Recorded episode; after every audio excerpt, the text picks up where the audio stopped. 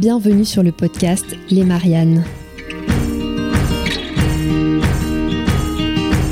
Bonjour, je suis Laurie Théron et je suis ravie de vous accueillir sur le podcast des citoyennes engagées. Je suis allée à la rencontre de femmes élues, activistes ou chefs de projets à impact positif qui se battent chaque jour pour faire changer la donne dans leur domaine. De leur rêve de changement à leur plan d'action jusqu'à l'euphorie des victoires ou aux échecs dont il faut se relever, elles nous feront partager avec humilité et sincérité leur expérience de femmes engagées. Au fil des épisodes, vous serez, je l'espère, revigorés par l'audace, la détermination, la colère et la force de mes invités. Bienvenue dans l'univers des Mariannes.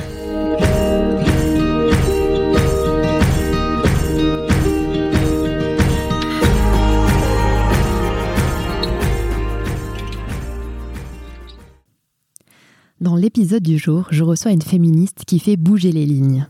Lucille Quillet est journaliste, chroniqueuse pour Welcome to the Jungle, coach et autrice de deux essais sur la carrière et l'argent dans le couple. Dans son dernier livre, Ce que le couple hétérosexuel coûte aux femmes, elle pose avec un brin de provocation la question suivante Le couple serait-il une arnaque? Écart de salaire, invisibilisation du travail domestique, gestion du budget selon des méthodes de calcul injustes, charges esthétiques ou contraceptives, Lucille Quillet passe au scalpel ce qu'être en couple signifie pour vos finances. Cette réflexion n'est pas nouvelle.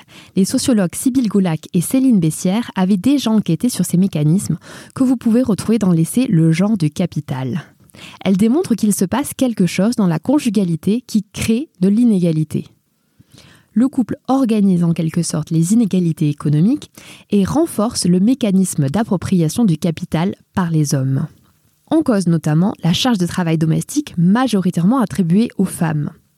À cela s'ajoute le fait que de plus en plus de couples ne se marient pas, et cela produit une individualisation du patrimoine qui est défavorable aux femmes et se répercute au moment d'une séparation.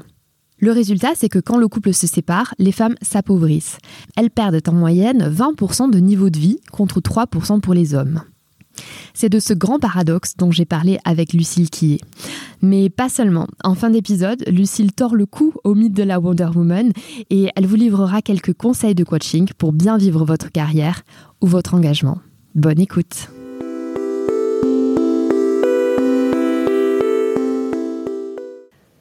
Bonjour Lucille. Bonjour Laurie. Merci euh, beaucoup d'être avec moi euh, sur les Mariannes aujourd'hui. Ben, merci pour cette invitation. avec plaisir. Alors Lucille, euh, tu es journaliste, spécialiste de la vie professionnelle. Sur ton site web, on peut lire que tu dédies ton travail à l'émancipation des femmes et à la lutte contre les inégalités. tu as aussi publié deux livres dont on va parler au fil de cette interview. Mais avant de rentrer dans tous ces sujets euh, très engagés, je voudrais te poser quelques petites questions euh, pour briser la glace. J'ai entendu dire euh, dans une de tes interviews que tu as donné que tu étais fan de Lady Gaga et de tapis. Alors, Lucille, qui es-tu en dehors de la femme engagée qu'on connaît? Alors de tapis, pas de Bernard Tapis, mais de tapis des tapis euh, kilim qui sont des tapis euh, nomades, euh, entre autres originaires d'Anatolie. Mais si je commence à en parler, je ne vais plus m'arrêter. Mais c'est des très beaux, tapis tissés par, des femmes nomades traditionnellement qui ont tout un langage et une, symbolique très, poétique. je suis en effet fan de Lady Gaga. Ça, ça fait, ça fait plus de dix ans, ça ne changera pas. Que dire d'autre? Je viens de la Drôme un très beau euh, département où je suis toujours euh, émerveillée et ravie de, de revenir. Euh, je pourrais aussi dire que j'ai habité à l'étranger, enfin j'habite toujours à l'étranger. voilà, j'ai habité en Turquie, en Russie aussi, un peu compliqué. Et que dire d'autre? J'adore la pop culture et que je suis. Alors je parle du travail, mais j'ai moi-même des grands des grands challenges euh, organisationnels en tant que travailleuse indépendante et que j'ai tendance à, procrastiner malheureusement, mais voilà. Alors euh, l'an dernier, tu as publié un essai dont on va parler ensemble. Il s'appelle euh, Le prix à payer, ce que le couple hétéro coûte aux femmes. Mhm. Dans ce livre, tu combats l'idée que quand on aime, on ne compte pas. C'est passionnant, honnêtement. Personnellement, moi, ça m'a fait beaucoup réfléchir. Ça m'a questionné sur mon propre mode de vie, mais ça pose bien sûr aussi la question euh, de nos choix de société. Alors pourquoi est-ce que tu as choisi d'aborder ce sujet intime du couple sous le prisme euh, spécialement de l'argent? Alors c'est pas venu tout seul d'un coup, on va dire. Euh, c'est venu après plusieurs années et beaucoup d'articles écrits qui tournaient autour de ce sujet-là. Mais c'est-à-dire que en tant que journaliste société globalement spécialisée en presse féminine, en fait, on va parler de tous les secteurs de la vie privée qui sont un peu regardés avec condescendance en général ou, dont on va pas entendre parler dans d'autres magazines euh, généralistes. La, vie de couple, la famille, les enfants, la sexualité, euh, la contraception, tous ces sujets-là euh, pris par le, vécu et l'intime. Donc déjà là, on observe pas mal d'inégalités, des, mécanismes aussi et des logiques genrées qui vont renforcer ces inégalités-là. Et après, moi, c'est vrai que j'avais le prisme plus particulier du travail des femmes, qui est une, spécialité euh, que j'avais choisie parce que je trouvais qu'on en parlait assez peu. Le travail des femmes, c'est un terrain passionnant parce qu'au croisement entre euh, le sexisme, les discriminations, les, enjeux sociétaux et la vie privée, on y retrouve euh, tout. Et moi, c'est vrai que je suis entrée un peu par un prisme plus empowerment, en disant bon bah comment est-ce qu'on fait pour euh, crever le plafond de verre, euh, quels sont les, les conseils à suivre, euh, donc avec toute une perspective plutôt de coaching pro. Et puis du coup, donc j'écrivais des articles de, de, conseils pratiques, mais à côté, j'avais aussi les témoignages des femmes actives, des sociologues, d'experts de la mixité. Et là, on se rend compte évidemment que le coaching pro ne peut pas tout que l'empowerment ne peut pas tout et qu'on est dans un système général où il y a encore des, inégalités, des injustices euh, structurées et notamment structurées autour du couple. Donc quand on sait par exemple qu'en moyenne au sein des couples il y a 42% d'écart de revenus en France, c'est énorme. Et souvent ce, ce, chiffre surprend et il vient de l'INSEE que dans 75% des couples c'est l'homme qui gagne plus. Donc on est souvent dans une logique du plus gros salaire qui l'emporte. Donc dès qu'on a des des choix de carrière à faire ou des choix d'organisation familiale, type on n'a pas de place en crèche, quelqu'un doit s'arrêter, prendre un congé parental quelques mois, faire la variable d'ajustement, le congé parental est payé 400 euros par mois, qui se dévoue, la personne qui gagne C'est la femme qui trinque. Donc, euh, madame, euh, voilà. Quand on, on, touche aussi à toutes les thématiques de conciliation vie privée, vie pro, là, on voit à quel point la carrière des femmes, elle est tributaire des besoins de la famille. Et des besoins de la famille, c'est pas non plus que les enfants, c'est aussi les personnes âgées. Je pense qu'on va de plus en plus avoir cette problématique, sachant que la majorité des aidants en France sont des aidantes, sont des femmes.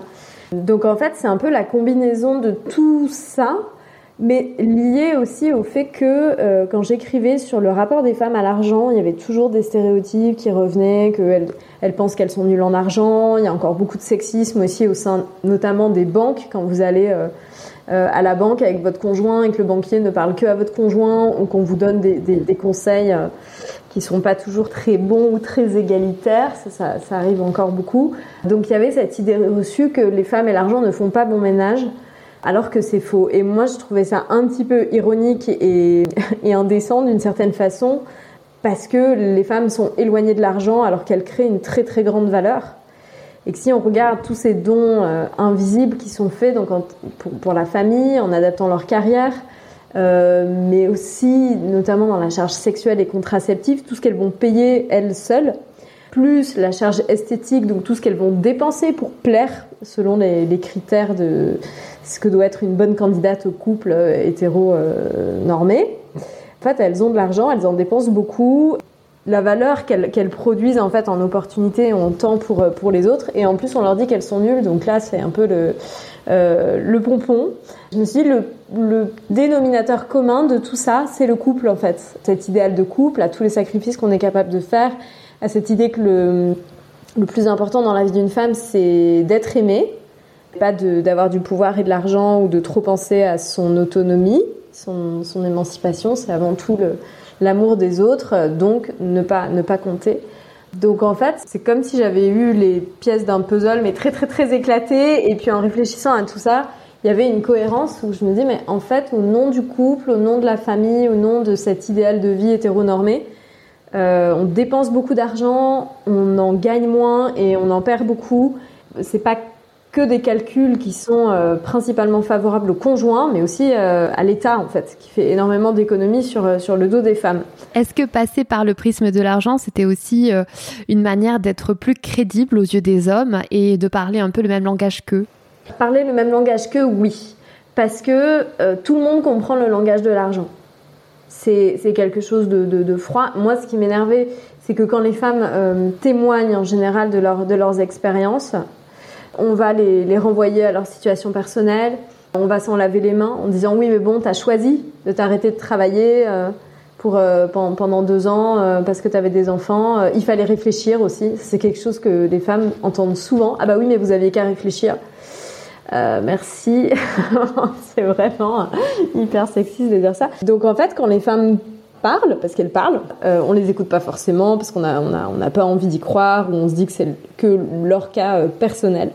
Donc je trouvais intéressant de revenir à des données chiffrées, à des statistiques et de parler d'argent puisque visiblement l'argent c'est quelque chose de fondamental aujourd'hui dans notre euh, société capitaliste, individualiste. L'argent dit beaucoup de choses. C'est pas pas mon point de vue personnel mais c'est l'ensemble des des valeurs qu'on a aujourd'hui. Donc je me suis dit que pour parler des inégalités hommes-femmes autrement, pour parler aussi du, couple d'une façon audible, parce que dès que vous parlez du couple, là tout de suite euh, on, est, on est dans l'amour, euh, le calcul c'est vilain, euh, ça, ça, fait vraiment de vous quelqu'un de très égoïste, de très mesquin, de voilà. Et en plus quand vous êtes une femme, vous avez tout de suite les stéréotypes de la femme vénale, intéressée ou pas, pas vraiment amoureuse et tout. Donc je me suis dit en fait pour parler des inégalités dans le couple, on va parler d'argent, on va parler de choses froides entre guillemets et en s'appuyant évidemment sur des statistiques. Et moi j'aurais pas pu écrire ce livre s'il n'y avait pas eu tout ce travail de, recherche euh, qui est très souvent mené par des femmes sont statisticiennes, chercheuses, euh, universitaires. Euh, donc euh, je les remercie grandement. Oui, il faut rendre hommage à leur travail. D'avoir fait, fait ce travail-là et d'avoir rendu ces, ces chiffres accessibles. Moi, j'ai fait une mise en perspective de, de, choses qui étaient déjà sur la table, quoi. En fait, je me suis dit que ça pouvait faire réagir aussi parce qu'il y a ce côté un petit peu provoquant de poser la question est-ce que le couple est une arnaque? Bon, tout de suite, tout le monde a une, une très forte opinion sur la question. Euh, donc ça permet déjà d'introduire le sujet. Après, on en pense ce qu'on veut, mais il faut aussi s'intéresser aux chiffres, quoi. Alors euh, justement, euh, on peut euh, essayer de faire réfléchir nos auditeurs, femmes et hommes qui nous écoutent, sur la répartition du budget dans les couples. tu distingues deux méthodes, la méthode du 50-50 mm. ou celle du calcul au prorata. Mm. Alors j'explique hein, pour celles et ceux qui ne sauraient pas ce que ça signifie. Le calcul au prorata, c'est chaque partenaire qui participe aux dépenses du ménage à hauteur de ses revenus. C'est pas toujours évident de parler d'argent ou de carrière dans le couple, mais toi tu mm. vraiment tu incites à le faire. Comment est-ce qu'on se lance dans ces sujets? Est-ce que tu as des petits tips à nous donner Il faut s'y lancer avec beaucoup d'indulgence, beaucoup de patience aussi, parce que c'est pas euh, c'est pas évident et en général c'est pas une conversation qu'on a une seule fois. Parce que déjà tout le monde est un petit peu gêné de, de, parler de ça, euh, même dans un couple où on s'aime très fort, on, se respecte, on partage beaucoup de choses. Il y a encore tellement de, stéréotypes ancrés, de, peurs qu'on a sur ah bah, si je lui dis que je veux plus payer le loyer à 50-50 parce que euh, bah, en fait c'est pas juste vu qu'il gagne 1000 euros de plus que moi, est-ce qu'il va penser que je profite euh, du coup, que j'essaie de voilà, il y a toujours beaucoup de peurs qui, qui remontent. Euh, je pense que c'est une bonne chose d'en parler en partageant les inquiétudes et les questionnements qu'on a. Après, moi, ce que je trouve un, biais un peu qu'on a, c'est de se dire bon bah, on va penser en termes de revenus disponibles. Par exemple, euh, même s'il y a des, écarts de salaire euh, qui sont importants, euh, si les deux personnes du couple ont un salaire plutôt confortable, bon bah, ils vont se dire bah, on peut payer le loyer à 50-50 parce que on n'est pas près. Sauf qu'en fait, in fine, il y a moins d'épargne disponible. Et moi, je trouve ça plus intéressant de penser à la gestion du budget en se disant combien est-ce qu'on peut épargner chacun à la, à la fin du mois Est-ce que de revenir à un truc un peu plus proportionnel plutôt que de se dire bon ben en fait on peut dépenser oui mais s'il y en a un euh, qui épargne et que cette épargne, ça peut lui permettre plus tard d'investir, d'avoir un prêt, d'acheter son logement, de faire de la, de la, capitalisation long terme, c'est pas normal, quoi. Donc, moi, je trouve ça assez intéressant de penser plutôt en termes d'épargne disponible. Pour moi, en fait, le 50-50, c'est une grosse arnaque. Parce que euh, bah, quand on a des écarts de revenus euh, au sein du couple, ça ne se justifie pas et je trouve ça un peu gonflé qu'on demande aux femmes euh, de montrer pas de blanche et de démontrer combien elles sont féministes, indépendantes, émancipées, autonomes, tout ça, en dégainant la carte bleue. Euh, alors qu'on a encore euh, en moyenne autour de 25% d'écart de salaire et surtout que les femmes ne sont pas responsables de ces inégalités de, revenus elles sont pas responsables du fait que les secteurs où il y a une majorité de, femmes euh, employées soient sous-estimés parce que c'est dû au sexisme. Elles sont pas responsables du fait aussi des écarts d'âge qu'il y a. Elles sont pas responsables des discriminations en entreprise. Donc dire bah oui mais bon moi je gagne plus que toi parce que j'ai choisi d'être ingénieur quand toi tu as choisi d'être infirmière, c'est un peu facile et réducteur. Donc faire 50-50 quand on n'a pas le même revenu, moi je ne vois pas aujourd'hui comment ça se, ça se justifie. Après, la seconde euh, méthode, c'est le prorata. Le prorata, c'est la méthode la plus juste, je trouve. Après, le prorata, euh, il y a quand même des petits, des petits challenges. Moi, c'est ce que j'appelle l'effet d'entraînement. C'est-à-dire que vous allez peut-être euh, faire les dépenses proportionnellement à ce que, à ce que chacun gagne, mais l'effet d'entraînement, c'est qu'en fait, la personne qui gagne le plus au sein du couple, elle donne quand même le là sur le niveau de vie. C'est-à-dire que si vous allez être avec quelqu'un qui gagne beaucoup plus que vous, bah, il va pas forcément accepter d'habiter dans un appartement plus petit qui sera vous à la hauteur de vos moyens, mais vous allez habiter dans un appartement plus grand. Donc il va payer quand même beaucoup plus, mais peut-être que vous, vous allez quand même payer plus que ce que vous auriez payé euh, seul. C'est un peu pareil pour les vacances. Est-ce qu'on va en vacances au camping ou est-ce qu'on va euh, à l'étranger faire un beau voyage euh, Bon voilà, bah là peut-être qu'il va vous dire bah, c'est moi qui paye les billets d'avion euh, parce que c'est moi qui ai envie de faire ce beau voyage et tout. Bon bah super, mais une fois que vous rentrez chez vous, bah, vous allez vous sentir redevable. Vous n'allez pas demander peut-être de payer 50% de votre rendez-vous gynéco et de tout ce suivi contraceptif qui, qui coûte quand même euh, à, l'échelle d'une vie euh, pas mal d'argent. Parce que vous allez dire, bah quand même, c'est un peu mesquin de lui demander euh, de payer 50% de ma contraception alors que on est parti à l'étranger grâce à lui. Donc quand on est dans ces, enfin c'est un exemple, hein, mais quand on est dans ces mécanismes-là, on voit qu'on n'est pas dans de l'égalité, on est dans un, un sentiment de dette et de redevabilité. Donc là-dessus, sur le prorata, faut aussi en discuter, euh, analyser ce qu'on ressent et pas se sentir euh, forcément euh, redevable. Alors, autre sujet, celui du mariage. On observe une nette évolution sociologique en hein, ce qui concerne la manière dont les couples hétéros vivent leur relation aujourd'hui. Tu le décris parfaitement dans le livre. Hein. tu écris, je te cite, Les unions libres et les Pax gagnent du terrain, tout comme le régime de séparation des biens. Or, les couples continuent de se séparer et souvent, et les femmes continuent de s'appauvrir un peu plus au nom du couple. Donc tu t'appuies sur des vraies statistiques, notamment après interviennent après la séparation. Euh, après un divorce, par exemple, une femme, elle perd en moyenne 20% de son niveau de vie contre 3% pour un homme. Cet écart, il, est toujours là deux ans après un divorce en général. Euh, tu t'appuies sur des vrais chiffres. Qu'est-ce que tu aimerais dire à tous ceux qui considèrent le mariage comme un peu old school? Euh, Personne pour dire euh, mariez-vous, vous serez mieux protégé. Mais c'est vrai que ça m'a quand même fait un petit peu bizarre en écrivant le livre de me dire que nos grands-mères ou arrière-grand-mères, euh, quand elles étaient mariées en communauté de biens, bah, elles étaient mieux protégées. Quoi. Après, c'est pas forcément enviable dans le sens où elles n'avaient pas le choix de travailler ou pas et elles étaient mères au foyer. Mais on était dans une conception où le travail reconnus comme le travail non reconnu sont en fait mis en commun dans le, même panier. C'est voilà. Et ce qui est ce qui à l'un et à l'autre aussi.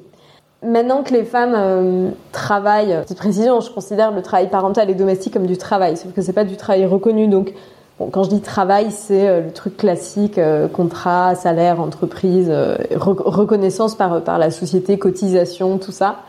Maintenant que les femmes peuvent travailler comme des hommes, entre guillemets, j'aime bien les guillemets, considèrent que du coup elles gagnent leur argent euh, et que pour montrer pas de blanche aussi, euh, au moment de se marier, ben, on va faire de la séparation de biens pour éventuellement se protéger de personnes intéressées, vénales, ou voilà, si on a des, des écarts euh, de revenus ou de, ou de patrimoine. Donc, ou on se marie pas du tout, parce qu'on se dit que le mariage c'est c'est ringard ou parce qu'on n'y croit pas aussi. Donc je respecte euh, les gens qui ne veulent pas euh, se, se marier. Personne pour dire mariez-vous. Après, dans les faits, on se marie moins ou on se marie en séparation de biens, mais les femmes font toujours plus de 72% des tâches domestiques de base. Elles gèrent toujours euh, plus de 70% des responsabilités parentales. Euh, elles sont celles qui se mettent le plus à temps partiel. Elles sont celles qui font les variables d'ajustement pour la famille. Elles sont celles euh, qui suivent les conjoints à l'étranger. 90% des conjoints d'expatriés sont des femmes. Euh, donc en fait, il y a, une mise en commun des, revenus et du, qui n'est pas faite, alors que il y a toujours ce côté je m'adapte pour le couple et pour, la famille, et donc euh, il y a de l'argent qu'elles vont pas toucher. Il y a des promotions qu'elles vont refuser pour euh, concilier vie privée vie pro ou c'est des arrêts ou c'est donc euh, je trouve ça pas très juste. C'est un peu facile de dire bon bah, les femmes euh, gagnent gagnent leur argent donc on va faire compte séparé et puis comme ça personne n'est intéressé par personne. Sauf que les hommes n'auraient pas les carrières qu'ils ont sans le travail des femmes, sans le travail gratuit des femmes. Euh, ils n'auraient pas ce niveau de revenu, ils n'auraient pas une capitalisation long terme qui bouge pas. C'est-à-dire que quand vous avez une carrière qui va bien et que vous avez des enfants, mais que cette parentalité n'impacte en rien votre vie professionnelle parce que vous avez votre conjointe qui va aller les chercher à l'école, qui va s'adapter, qui va euh, combler euh, quand la crèche est en grève ou que la grand-mère, la tante, la sœur, la cousine, c'est toujours des femmes, hein, sont pas là pour filer des coups de main en cas de en cas d'imprévu. Un homme, il, va poursuivre cette capitalisation long terme, c'est-à-dire qu'il va continuer sa carrière, il va pouvoir prendre des postes qui finissent tard, où il n'y a pas besoin de s'arrêter pour aller chercher les enfants à l'école. Il pourrait se lancer dans un mandat politique aussi, voilà, contre un mari et une femme. Ouais, ouais tout, tout, à fait. Il pourra prendre un emploi où peut-être euh, bah, il va faire des déplacements de plusieurs jours aussi. Puis bah, il va garder son évolution de salaire, il va garder ses droits au chômage, il va garder ses droits à la retraite. Alors qu'une femme qui s'adapte n'a pas tout ça. Et du coup, au moment où vous vous séparez, là, bam, c'est très très dur parce que au temps présent, on se rend pas compte, on se dit bah oui, mais l'homme donne plus d'argent pour le foyer. Donc au final, euh, celle qui adapte sa carrière, qui travaille moins entre guillemets, parce qu'au final, elle ne s'arrête jamais de travailler, bah du coup, ça, ça compense parce qu'il dépense plus. Mais il faut toujours avoir en tête cette capitalisation long terme. Au moment d'une séparation, au moment d'arriver à un âge euh, avancé, où on est, on est à la retraite, bah là, elle aura beaucoup moins. Elle aura beaucoup moins. Et en plus, donc, si vous n'êtes pas marié, bah là, vous avez droit à rien. Si votre conjoint a un problème, euh, décède, vous n'avez aucun droit. Vous n'avez aucun droit. Vous n'avez pas droit à la pension de réversion. Voilà. Il faut être marié pour ça. Aujourd'hui, il y a plein de, couples qui vivent euh, sans être mariés en concubinage ou paxés et qui sont dans l'ignorance qu'ils n'ont droit à rien euh, si jamais euh, leur, partenaire décède. Euh, et je pense que ça, ça précarise beaucoup de femmes. Voilà. Après, vous pouvez être marié et euh, recevoir la pension de réversion, mais là, vous allez faire face parfois à des, règles euh, qui, moi, m'ont beaucoup choqué quand on a les alors il y a des pensions de réversion euh, de base là, qui, sont, qui sont données, et puis il y a les pensions de réversion complémentaires, mais qui sont accordées très souvent que si vous, vous, vous, ne vous remettez pas en couple. Donc là, on est aussi dans des, dans des calculs assez, assez intrigants, je trouve. Je pense que la solution, c'est pas de se marier. C'est pas aux gens de s'adapter à, ce qui existe. C'est euh, à l'administration, c'est à l'État d'innover. De, de proposer d'autres choses, de proposer d'autres formes de, reconnaissance. Pourquoi est-ce que quand on se paxe, on pourrait pas mettre une, petite case personne éligible à ma pension de réversion? Il faudrait ouvrir les, les privilèges des gens mariés aux autres. Moi, ce que je peux juste conseiller, c'est de réfléchir et d'anticiper s'il y a un problème, qui est protégé comment, qui a quoi, et pour moi, c'est pas euh, c'est pas mesquin. C'est même un acte d'amour de se dire que la personne avec qui on fait sa vie, ben on veut pas qu'elle soit lésée, on veut qu'elle soit protégée, une question on de protection. Le, le, meilleur le meilleur pour elle. Euh, voilà, donc c'est pour ça que quand j'entends euh, quand on aime, euh, on ne compte pas. moi, je dis non, au contraire, quand on aime, on compte parce que on veut on veut pas léser l'autre et on veut lui assurer le, maximum de, de, protection. Donc, faut se renseigner. On n'est pas obligé de se marier. On peut aussi penser, je sais pas, à des, à des donations, à des systèmes de compensation. Mais faut s'y intéresser, faut anticiper. Et pour moi, c'est pas forcément aux gens de faire tout ce travail-là. C'est plus à l'État de se dire bon, en fait, on est en 2022, la société a changé, euh, les couples vivent différemment, les familles vivent différemment comment est-ce que on, rénove un peu euh, toute cette administration euh, où il y a encore vraiment des règles, je trouve hyper hyper limitantes et hyper défavorables aux femmes. Alors, tu viens de me faire la transition euh, idéale euh, pour évoquer euh, d'autres propositions que, que, tu as élaborées avec le collectif Femmes et Travail, qui comprend d'autres femmes engagées comme Laetitia Vito, Sarah Zitouni ou Elise Fabing. Ensemble, vous avez donc lancé une pétition en ligne pendant la campagne présidentielle. Vous avez fait dix propositions pour progresser et atteindre l'égalité homme-femme dans le monde professionnel. On va revenir sur certaines propositions que vous avez faites notamment sur le, congé parental euh, et autres. Mais avant, petit, euh, petit focus, donc vous avez obtenu 25 000 signatures à ce jour. Presque 25 000 Presque 25 000 Je peux pas dire 25 000, euh, voilà, honnêtement, on est à 24 583. Donc, bah, écoutez, allez-y, allez-y, allez signer, faites tourner, euh, partagez autour de vous pour que la pétition atteigne les 25 000. Quelle est ton expérience de cette mobilisation citoyenne? Est-ce que ça a pris rapidement? Et comment euh, cette initiative a été reçue par les entreprises ou les institutions politiques? Alors déjà, euh, déjà ce collectif, on est six et on était donc six femmes engagées sur l'égalité professionnelle, un peu avec des prismes différents. Nous, notre, dénominateur commun, c'est qu'on n'est pas universitaire, on n'est pas chercheuse, on n'est pas sociologue, on vient du terrain. Euh, et alors, on se disait qu'en effet, euh, le, travail des femmes, on n'en parlait pas assez à un niveau politique. Donc, on s'est dit, bah, qu'est-ce que nous, on aimerait voir advenir pour plus d'égalité professionnelle? Aussi des propositions qui semblaient, euh, comment dire, mûres. Donc, on s'est fait des zooms, vu qu'on est à, divers endroits chacune. On s'est fait des zooms, des brainstorming, des débats, et c'était tellement, euh, tellement intéressant, tellement, tellement riche. Et donc, on a dû en choisir 10. On a fait cette pétition qu'on a, on a lancée euh, février, je crois. J'ai pas tenu des stats, mais on a eu plus de 10 000 signatures, il me semble, en, une semaine ou, ou, 10 jours, je ne sais plus bien. Euh, sachant qu'on a on a chaque nos réseaux et nos communautés, mais on n'a pas de, on n'est pas des influenceuses avec 150 euh, millions d'abonnés. Hyper heureuse de voir qu'il y avait un, de l'enthousiasme, que les gens se faisaient suivre euh, la pétition, qu'on a, on a, on a été invité dans des, dans des podcasts pour, euh, pour en parler. On a publié du coup cette même version de pétition en tribune sur Welcome to the Jungle qui a aussi bien, bien fonctionné. C'est vrai qu'on l'a lancé pendant la campagne présidentielle. Donc c'était dans un moment euh, particulier. Maintenant, la campagne est terminée. Mais les propositions sont toujours là.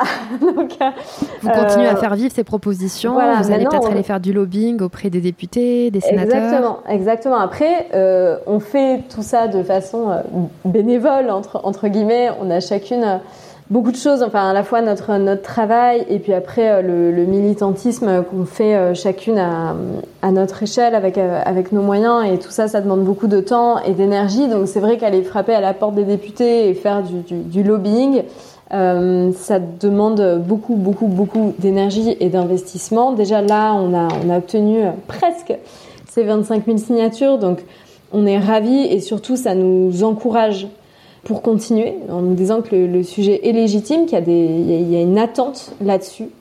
Euh, il y a aussi une attente de la part des hommes. Ça les concerne aussi et qu'ils auraient plein, plein d'avantages, pour, enfin, à œuvrer pour euh, l'égalité homme-femme. Donc tu là, parles par exemple du congé parental? Bah voilà, par exemple, oui, bah oui, bah oui, par exemple, par exemple, nous, en fait, en, en, réfléchissant, on se disait mais comment on peut justifier aujourd'hui qu'en 2022, toujours un congé maternité et un congé paternité? Alors, oui, biologiquement, il y a une différence d'une personne qui, est enceinte et qui connaît un accouchement et qui a un corps euh, bah, qui est traumatisé souvent aussi par, euh, par tout ça. Mais en fait, justement, moi je comprends pas comment on peut donner du coup à une, à une femme 8 semaines de congé maternité obligatoire jusqu'à 16 semaines facultatives et seulement 7 jours obligatoires pour le, second parent qui est la majorité du temps un homme et 28 jours facultatifs. Justement, c'est qu'il y a besoin de plus récupérer que l'autre. Bah oui, mais elle récupère pas quand elle est seule avec un nourrisson qui hurle toute la journée et qu'elle n'a pas le temps de, de, de, se laver, de se reposer, de dormir, de prendre soin d'elle. En fait, c'est sadique comme, euh, comme mécanisme. Moi, je comprends pas pourquoi il euh, n'y a, a, pas un seul, euh, et c'est ce qu'on propose, du coup, ça un congé nouveau parent d'une durée égale, donc en se, en se calquant sur ce qui est aujourd'hui le congé maternité, donc 8 semaines obligatoires, 16 semaines facultatives. Il y a des hommes qui disent qu'aujourd'hui ils sont frustrés d'avoir juste quelques jours ou 28 jours. Alors tout le monde a sauté au plafond quand le congé paternité a été allongé à 28 jours, mais c'est rien. Enfin, comparé à 8 semaines, c'est rien. Donc, euh, et eux, ils ont aussi le droit euh, d'être d'être présents se mettre à la page et dire aux femmes, bah, fallait réfléchir avant de faire des enfants. Bah oui, euh, merci. Enfin, bon, voilà. Je m'arrête là. Les femmes ont beaucoup d'injonctions. oui, oui, oui. Ouais, ouais. Les femmes ont beaucoup d'injonctions, ouais. Il y a aussi le mythe de la Wonder Woman euh, que tu essayes de, déconstruire euh, au fil de tes publications. Tu parles du, piège de la Wonder Woman, voire d'une arnaque. Tu as identifié cinq pièges qu'il faut éviter, savoir euh, qu'il faut être 100% compétente pour être légitime, penser que l'autopromotion c'est prétentieux, etc., etc. Ce sont des conseils qui peuvent s'appliquer autant pour les femmes actives en entreprise que dans la vie politique. C'est pour ça que je souhaitais qu'on en parle là ensemble euh, maintenant. À ton avis, quelle est la, posture euh, qu'il faut adopter pour avoir une vie euh, professionnelle épanouie et complètement décomplexée quoi? Alors déjà sur la Wonder Woman, n'essayez pas d'être Wonder Woman, c'est une énorme arnaque. Wonder Woman, moi ça me, ça me, donne vraiment envie de hurler dans un coussin parce que en résumé, c'est dire aux femmes, vous pouvez tout avoir à condition de tout faire toute seule. Surtout n'essayez pas parce que c'est vouloir tout prendre sur ses épaules pour arranger tout le monde, sauf, euh, sauf soi-même. Et être Wonder Woman, ça fait que votre conjoint, il n'a pas à plus s'impliquer dans la parentalité, ça fait que les entreprises n'ont pas à être plus inclusives, euh, que l'État n'a pas à voilà, créer plus de places en crèche ou de bon, donc ça, ça, arrange tout le monde et juste ça vous mène au burn-out. Ensuite, plus sur les conseils de la vie pro. Alors déjà, parce que je continue en fait à parler de coaching pro et même je suis devenue euh, coach euh, il y a, il y a quelques mois. J'ai suivi une formation euh, reconnue parce que j'avais envie de proposer un, accompagnement aussi individuel et personnalisé. Que je remarque, déjà, on n'a pas à faire comme les hommes. Il faut toujours se rappeler que le coaching pro ne peut pas tout. Ça, pour moi, c'est capital de rappeler que je peux donner des, des, des conseils, des bonnes pratiques, encourager, mais première chose à faire, c'est déjà de déculpabiliser et se dire que tout ne dépend pas de, nous. Euh, ensuite, moi, ce que j'ai remarqué, en fait, par mon activité de journaliste et, en interrogeant du coup beaucoup de femmes sur leur rapport au travail, sur les freins qu'elles avaient, c'est que les femmes ont encore euh, le besoin d'être appréciées entre guillemets dans leur, dans leur environnement de travail le poids du, regard des autres est encore très très puissant. Je ne vais pas dire non à un collègue euh, qui me demande tel service parce que j'ai envie d'être apprécié. Euh, je ne vais pas demander euh, tant d'augmentation à mon patron parce qu'il va penser que je travaille pour l'argent. Je ne vais pas réseauter parce que je ne suis personne pour réseauter. Je ne vais pas faire du storytelling parce que je ne, je ne suis pas assez intéressante ou on, va penser que je me prends pour euh, Steve Jobs ou, que sais-je. Donc voilà. Donc moi j'aime bien justement prendre le contre-pied de ça et dire mais soyez plus égoïste, soyez plus prétentieuse parce que de toute façon vous n'êtes sans doute pas assez. Euh, et puis il n'y a pas de mal à ça, il n'y a pas de mal à parler de, ses réussites. Euh, le réseau, on peut le faire sans être hypocrite et sans être dans le calcul, parce que pour moi, réseauter, c'est avant tout être curieux, aller au contact d'autres personnes, poser des questions, s'intéresser et du coup, il se trouve qu'en faisant ça, vous élargissez aussi votre votre carnet d'adresses, mais vous pouvez le faire en étant euh, complètement euh, sincère euh, et vraiment euh, vraiment curieux. Euh, voilà, donc c'est vrai que ça demande un peu un peu d'audace. Si par exemple vous aller contacter quelqu'un, vous dites non mais on n'est pas du tout au même niveau professionnel je vais l'embêter, euh, je vais, je vais. Euh, en fait, non. Puis surtout que les gens adorent parler d'eux, donc euh, parfois aller, leur demander des conseils ou des retours d'expérience. il y a, y, a, de bonnes chances pour que ça les, pour que ça les flatte. Plus spécifiquement aussi pour, pour les femmes, et moi j'en ai fait l'expérience et je trouve ça merveilleux, c'est de se rattacher au collectif. Souvent on se sent très seul dans ces problématiques de carrière, alors qu'en fait, vu qu'on fait face à des problématiques de système, on est rarement seul. Et en plus, quand vous êtes dans du collectif, là, il y a des choses merveilleuses quoi, qui, se, passent. Alors, vous pouvez être dans du collectif en tant que salarié ou employé en, rejoignant des réseaux féminins ou juste en parlant avec vos, vos collègues hein, déjà. Vous pouvez, si vous êtes euh, freelance ou indépendante, faire du collectif, monter un collectif avec des collègues, échanger. On va tellement plus vite euh, en se parlant. On est moins seul. Euh, on gagne aussi confiance en soi. Enfin, moi, je, ne pourrais que euh, vendre les, vertus euh, et, avantages de cet esprit collectif. Et quand vous vous parlez juste entre femmes, il y a des choses qui se passent, il y a des choses qui se disent qui ne se diraient pas s'il y avait des hommes dans la pièce. On peut créer des espaces de bienveillance, d'écoute et de non-jugement, surtout, entre femmes qui sont hyper, hyper, hyper puissants. Vraiment. Donc ça, je, je, je, je recommande aussi grandement. Merci beaucoup euh, pour euh, tous tes conseils. On a bien pris, euh, bien pris note de tout ça. Alors, on se dirige vers la fin de, cette interview. En tant que militante, tu jongles entre beaucoup de tâches différentes, entre ton job de, rédactrice, de journaliste, d'autrice, des conférences, le coaching. Comment est-ce que tu fais pour t'organiser, pour compartimenter? Côté énergie, comment ça se passe? Parce que mm, moi, par exemple, personnellement, je trouve que c'est peut-être émotionnellement un peu dur de temps en temps de toujours être à des problèmes, de voilà, de pas se laisser atteindre. Alors, on trouve euh, tous nos nos petits trucs pour euh, justement canaliser son énergie et la protéger. Euh, toi, quelles sont tes, tes méthodes? Moi, mon problème, c'est que en termes d'organisation et de gestion du travail, c'est que j'ai toujours je peux, je peux m'éparpiller parce que voilà, j'ai envie de j'ai envie d'écrire un prochain livre, je continue de faire mes articles, il y a chronique de coaching pro, maintenant je suis coach, je fais aussi des conférences et j'ai envie de parler de tout ça sur Instagram et j'ai envie de répondre aux messages que je reçois sur Instagram. Moi, mon problème, c'est que j'arrive pas à choisir. Et vraiment, enfin, pour répondre à cette question, je, ne sais pas si je peux donner des conseils. Parce que, euh, voilà, je, commencerai d'abord par dire que moi, j'ai du mal à choisir et que c'est une problématique qui me, qui me parle beaucoup.